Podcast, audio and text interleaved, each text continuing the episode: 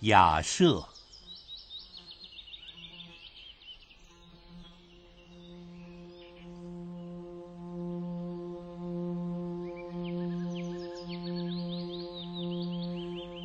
到四川来，觉得此地人建造房屋最是精进。火烧过的砖常常用来做柱子，孤零零的砌起四根砖柱，上面盖上一个木头架子，看上去瘦骨嶙峋、单薄的可怜。但是顶上铺了瓦，四面编了竹篾墙，墙上敷了泥灰。远远的看过去，没有人能说不像是座房子。我现在住的雅舍，正是这样一座典型的房子。不消说，这房子有砖柱，有竹篾墙，一切特点都应有尽有。讲到住房，我的经验不算少，什么？上枝下斋，前廊后厦，一楼一底，三上三下，亭子间，茅草棚，琼楼玉宇和摩天大厦，各式各样，我都尝试过。我不论住在哪里，只要住的稍久，对那房子便发生感情，非不得已，我还舍不得搬。这雅舍，我出来时，仅求其能避风雨，并不敢存奢望。现在住了两个多月，我的好感油然而生。虽然我已渐渐感觉它并不能避风雨，因为有窗而无玻璃，风来则动若凉亭。有瓦而空隙不少，雨来则渗如滴漏。纵然不能避风雨，雅舍还是自有它的个性。有个性就可爱。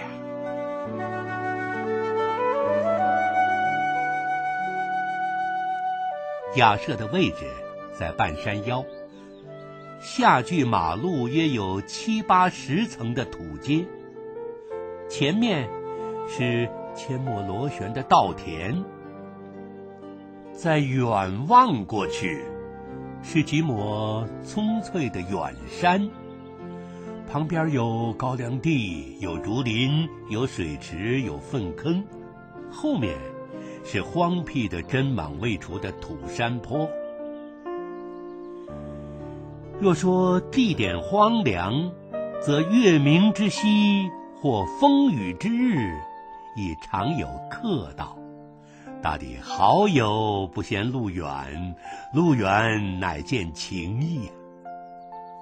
客来，则先爬几十级的土阶，进得屋来，仍需上坡。因为屋内地板乃依山势而铺，一面高一面低，坡度甚大，客来无不惊叹。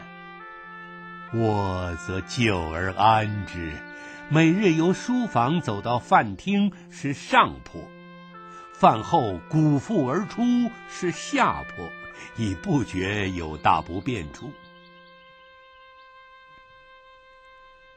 雅舍共是六间，我居其二。灭墙不顾，门窗不严，故我与邻人彼此均可互通声息。邻人轰饮作乐，一无诗章，鱼鱼细语。以及鼾声、喷嚏声、吮汤声、撕纸声、脱皮鞋声，均随时由门窗互闭的细处荡漾而来，破我沉寂。入夜，则鼠子看灯，才一合眼，鼠子便自由行动，或搬核桃在地板上顺坡而下。或熄灯油而推翻烛台，或攀援而上帐顶，或在门框桌角上磨牙，使得人不得安枕。但是，对于鼠子，我很惭愧的承认，我没有法子。没有法子一语是被外国人常常引用着的，以为这话最足代表中国人的懒惰隐忍的态度。其实，我的对付鼠子并不懒惰。窗上糊纸，纸一戳就破；门户关紧，而橡鼠有牙，一阵咬便是一个洞洞。试问还有什么法子？洋鬼子住到雅舍里，不也是没有法子？比鼠子更骚扰的是蚊子。雅舍的蚊风之盛。是我前所未见的，巨蚊成雷，真有其事。每当黄昏时候，满屋里磕头碰脑的全是蚊子，又黑又大，骨骼都像是硬的。在别处，蚊子早已肃清的时候，在雅舍则格外猖獗，来客偶不留心。则两腿伤处累累，隆起如玉鼠鼠。但是我仍安之。冬天一到，蚊子自然绝迹。明年夏天，谁知道我还是否住在雅舍呀？雅舍最宜月夜，地势较高，得月较先。看山头吐月，红盘乍涌，一霎间清光四射，天空皎洁，四野无声，微闻犬吠，作客无不悄然。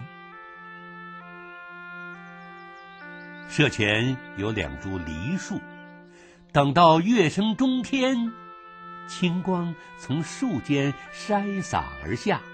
地上阴影斑斓，此时尤为幽绝。直到星阑人散，闺房就寝，月光仍然逼近窗来，助我凄凉。细雨蒙蒙之际，雅舍也复有趣。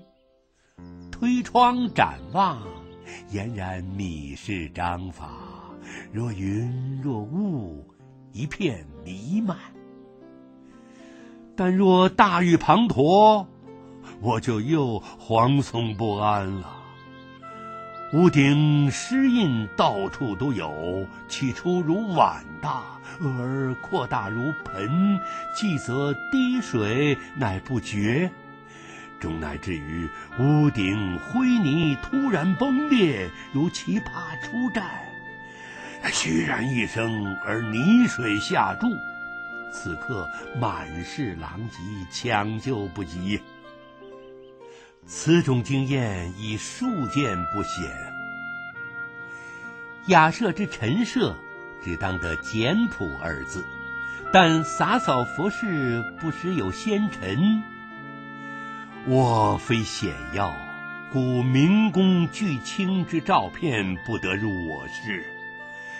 我非牙医，故无博士文凭张挂笔尖；我不业理发，故思之西湖十景以及电影明星之照片，亦均不能张我四壁。我有一机、一椅、一榻，酣睡写读均已有着，我亦不负他求。但是。陈设虽简，我却喜欢翻新布置。昔人常常讥笑妇人喜欢变更桌椅位置，以为这是妇人天性喜变之一症。无否且不论，我是喜欢改变的。中国旧式家庭陈设千篇一律，正厅上是一条案。前面一张八仙桌，一边一把靠椅，两旁是两把靠椅加一只茶几。我以为陈设以求疏落参差之志，最忌排偶。雅舍所有毫无新奇，但一物一事之安排布置，俱不从俗。人入我室，即知此是我室。李翁闲情偶寄之所论，正合我意。雅舍非我所有，我仅是房客之一。但思天地者，万物之逆旅，人生本来如寄。我住雅舍一日，雅舍即一日为我所有。即使此一日亦不能算是我有，至少此一日雅舍所能给予之苦辣酸甜，我实公受亲尝。刘克庄词：客里似家，家似寄。我此时此刻不居雅舍，雅舍即似我家。其实似家似寄，我已分辨不清。长日无理，写作自遣，随想随写，不拘篇章。冠以雅舍小品四字，已是写作所在，且至因缘。